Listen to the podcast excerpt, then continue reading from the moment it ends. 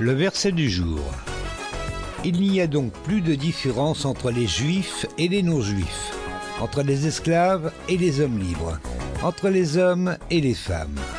Unis à Jésus-Christ, vous êtes tous un. Galates chapitre 3 verset 28 dans la Bible du Semeur.